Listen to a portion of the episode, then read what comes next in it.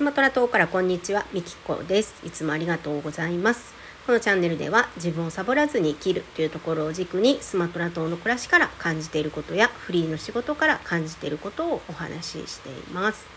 はい、ということで今日のテーマなんですけど、えー、壁にぶち当たるのは行動している証拠だよっていうお話をしたいと思います。えー、私は、まあ、いろいろ仕事をしてるんですけどその中で、えー、お悩みの相談を受けるっていうこともしてます。まあ、ビジネスのことであったり、まあ、心のことであったり、まあ、いろいろなんですけどでその中でですね今日もそのお悩み相談を受けていてそこでねすごい気づいたんですよ。自分はこれが、えー、苦手だダメだできないって、あのー、おっしゃってたんですけど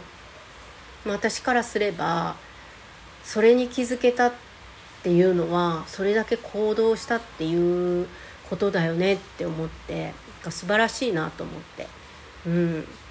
で自分でやっぱりね一人で悩んで考えるとどうしても片方の側面でしか物事を見れなかったりするんですよ特に悩んでる時はね。でちょっと誰かに話したりすると違う側面から見てくれたり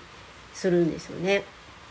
で私はまあそういうお役目をしてるんですけどそれをねあのお話しした時に「そっか」って言ってで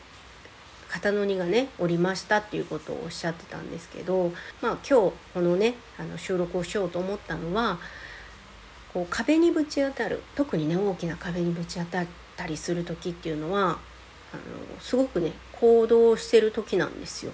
なので